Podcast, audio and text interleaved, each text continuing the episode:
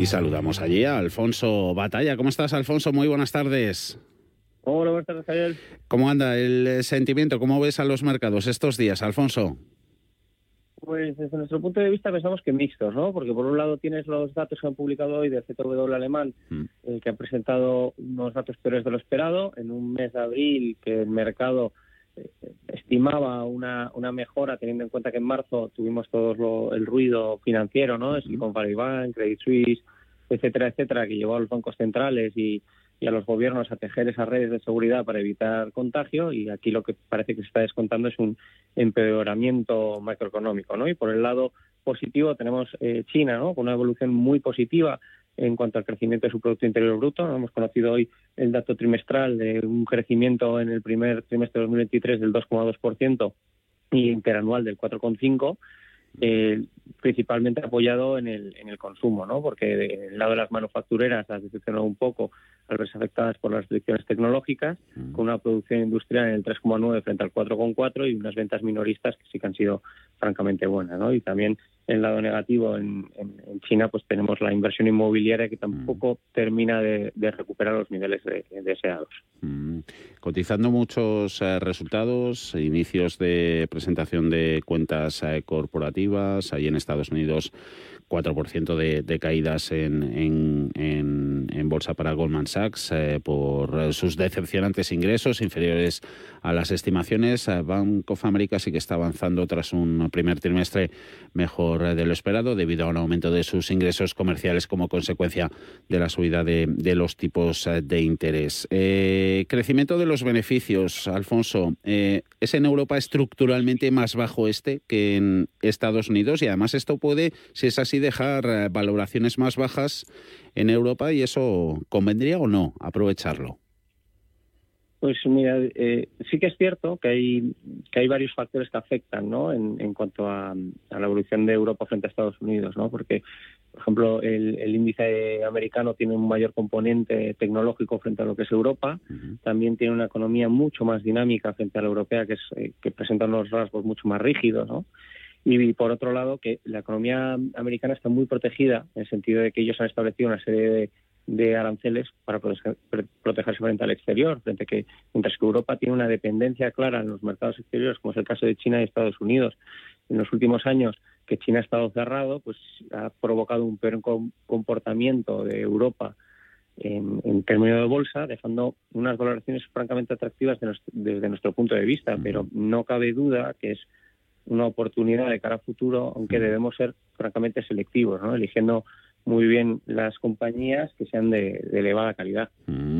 A ver si calidad se pueden encontrar en algunas empresas cíclicas, ¿no? Pese a los eh, temores, el miedo a, recesión. Eh, leíamos esta mañana la encuesta de, gestores de, fondos de, de, Bank of precisamente que decía que ese miedo a una recesión ha hecho que la asignación de, los inversores a la renta variable frente a la fija sea la más baja desde, desde 2009. Eh, cíclicas que lo están haciendo bien. En Bolsa Española, en IBEX, Arcelor, subiendo un 10% mensual, Acerinox otro 9%. Al principio del programa dábamos cuenta de las nuevas previsiones que se han mejorado de la Asociación Mundial del, del Acero. Eh, ¿Pueden seguir en tan buena forma estos dos valores? ¿Cómo les ves?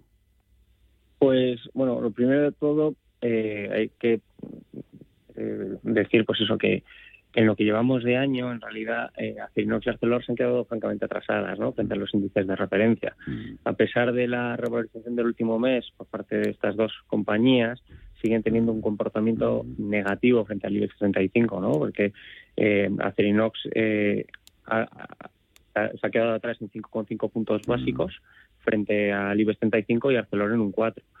Sí que es cierto que las perspectivas apoyan a que eh, siga corriendo, pero además hay otro dato muy positivo, ¿no? que es lo que comentábamos antes, que del, del PIB chino y sobre todo apoyado en el consumo interno. Esto es un punto de vista muy positivo porque en la segunda mitad del 22 eh, Acerinox y Arcelor estuvieron muy penalizadas debido a que eh, la economía china estaba más bien paralizada ¿no? y muchos de los productos de acero y acero inoxidable se estaban exportando a Europa, lo que, lo que ha presionado la baja de los precios. Al eh, ver estos datos de crecimiento, cuidado en el consumo, lo que te hace pensar es que no va a haber tantas eh, tanto producto, tanto material asiático fluyendo hacia Europa, lo que apoyaría una, una subida de los precios en el futuro. así que nosotros estamos positivos en ambas, ¿no? Y con, por ejemplo, en Arcelor tenemos un precio objetivo de 32 euros por acción. Mm, y está ahora en 27,38, ganando un 0, 5%, comportamiento hoy más en línea con el mercado, igualmente en Acerinox a 9,77 euros, con 77, subiendo un 0,49 cíclicos. Hoy están subiendo sobre todo bancos, eh, también empresas eh, turísticas y estas acereras. Eh, otro sector hoy penalizado y a ver si estás viendo por ahí algo de debilidad. Acción a energías renovables, liderando claramente la, tabla de perdedores, abajo un 3,7%. La matriz eh, dejándose dos puntos, 173 1,6, eh, caídas en Solaria del 1,32%. Eh, ¿Renovables en general como las ves? Y, luego si invita a la prudencia un poquito, acción a energías renovables, camino de mínimos.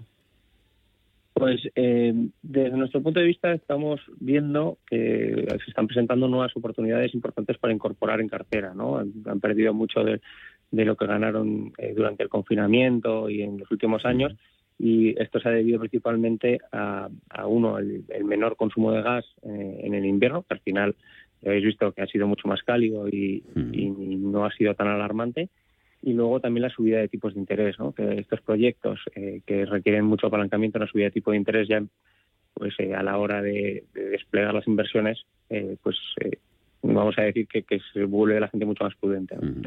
Creemos que pues el momento actual con el, con el mercado ya se empieza a descontar una cierta ralentización en la subida y en algunos casos, en algunas economías, hasta se plantea una caída de tipos y además eh, tienes al gobierno ah, de Europa principalmente impulsando eh, de forma intensa las instalaciones de las energías renovables, pensamos que hay, una, eh, valor, hay valor dentro de este tipo de compañías. ¿no? Sí que es cierto que habrá que ser prudentes y coger compañías de calidad con proyectos eh, recurrentes y que sabéis que van a cumplir los objetivos.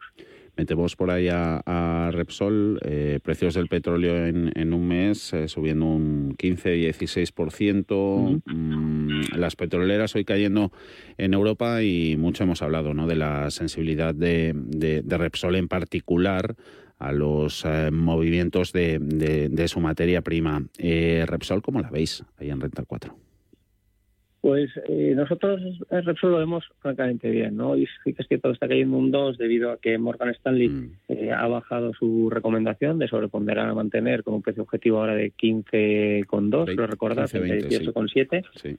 Y, y ellos lo justifican en una cierta normalización de los márgenes de refino.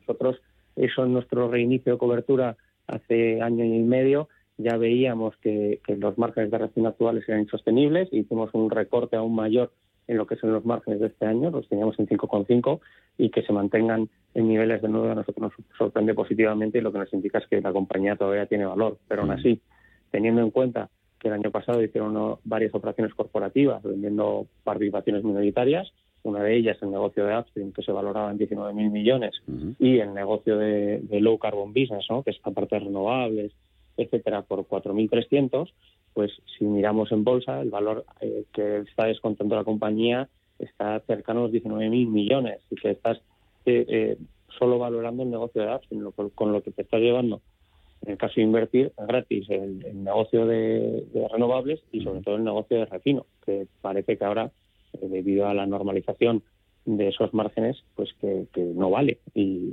pensamos que aquí hay hay valor a largo plazo. Mm, mm, se mantiene Repsol en, vuestra cartera de cinco grandes, eh, la completan Iberdrola, Inditex, eh, Santander y Telefónica. No hay cambios por aquí. No hay cambios de momento.